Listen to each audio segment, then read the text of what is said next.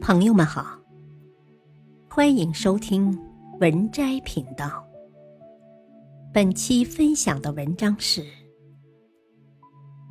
如何面对世界的不公平。一人与菊，小扎很喜欢养菊。有一次，他需要出差一段时间，把菊花交给妻子照料。妻子知道这是丈夫的心爱之物，于是细心照料。菊花一直长得很好，可是就在小扎回来的前一天，她不小心连盆带花摔到了地上。妻子本以为丈夫回来后会生气和伤心，但小扎回来以后知道了，并没有生气，也没有伤心。妻子疑惑不已，问他为啥没有什么反应。他告诉妻子，当初自己种菊花，不是为了今天生气的。小扎知道菊花摔坏后不是不难受，而是知道这件事已经发生了，即使自己大发雷霆，也没有作用。也不能让菊花恢复如初。不管外界如何，下一步的生活都是自己的。小扎有能力对自己的状况负责。二，赏与罚。小扎是一名办公室白领，积极上进的他，每天都是早早来到公司。开始一天的工作。小扎在公司的工位是与领导挨着的，能坐到领导身边办公，当然是被领导所器重的。唯一让小扎苦恼的是，领导的情绪很不稳定。领导开心时会大力表扬小扎，此时小扎喜笑颜开，干劲满满。领导生气时也会狠狠的批评小扎，此时小扎就如丧考妣，郁郁寡欢。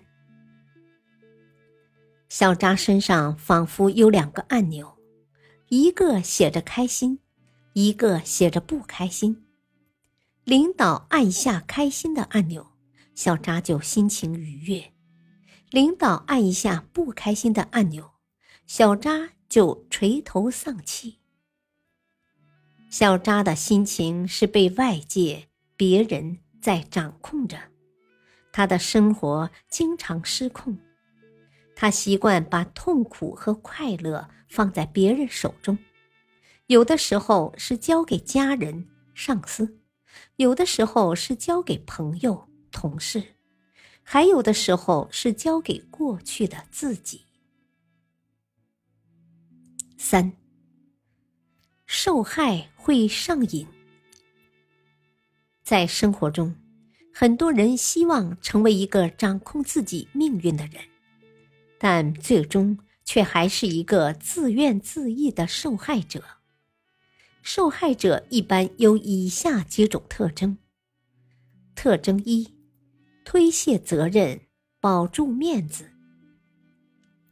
如果丈夫偷懒，不想洗碗，就会找借口了。今天你不知道我工作的有多累，我们老板有多变态。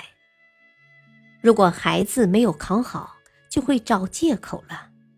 不是我不好好学，你不知道我们老师讲的有多烂。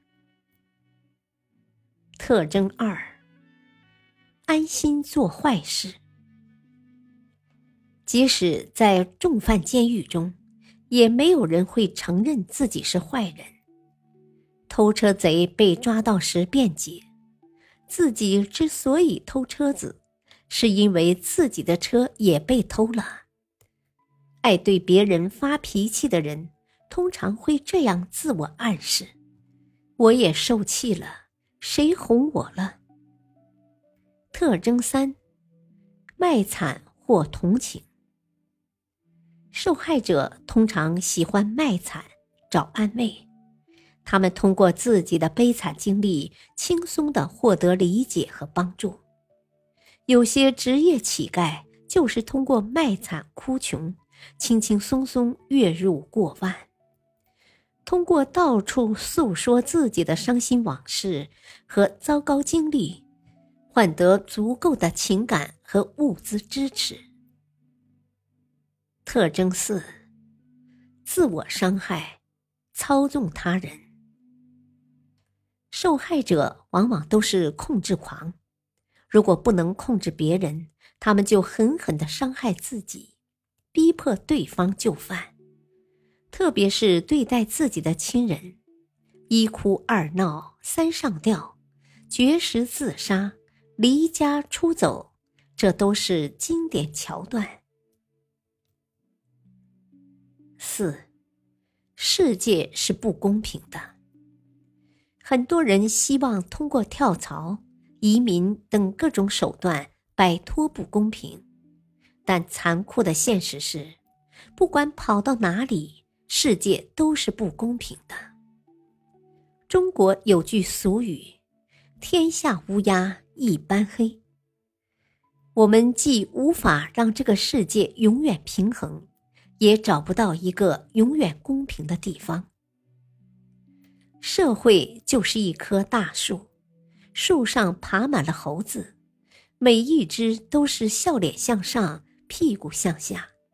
如果你向上看，看到的全是屁股，如果你向下看，看到的全是笑脸。是不是爬到树顶就好了呢？但是当有一天爬到树顶，你才发现，你爬上去的是森林中最矮的一棵树，其他树上还有无数的猴子在你头顶。老子说：“天地不仁，以万物为刍狗。”既然世界是如此不公，我们是不是该躺平呢？面对不公平，无聊的人冷嘲，懦弱的人抱怨，聪明的人跟随，清高的人躲避，勇敢而智慧的人则尝试用自己的方式去改变。用自己的力量来掌控自己能掌控的世界。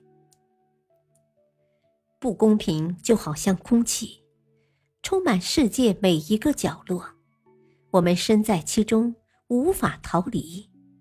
关键是在呼吸之间，你是在做有意义的事情，还是让自己慢慢老去？五。如何面对世界的不公平？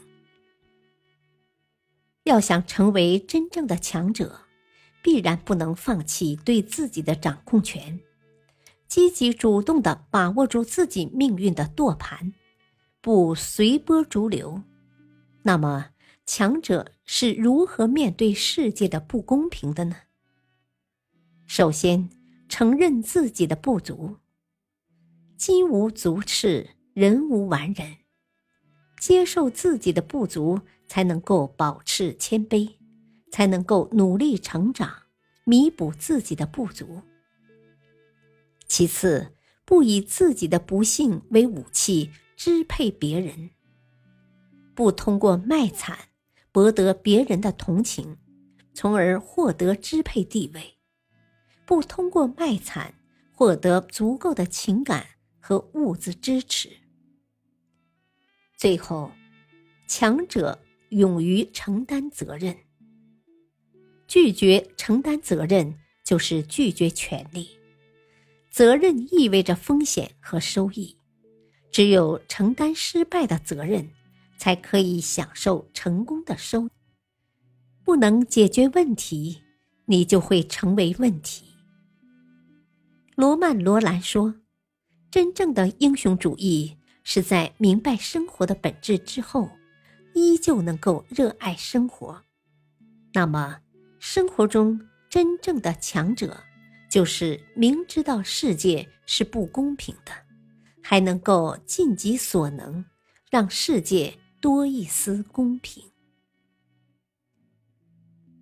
本篇文章选自微信公众号“渣渣王”，感谢收听，再会。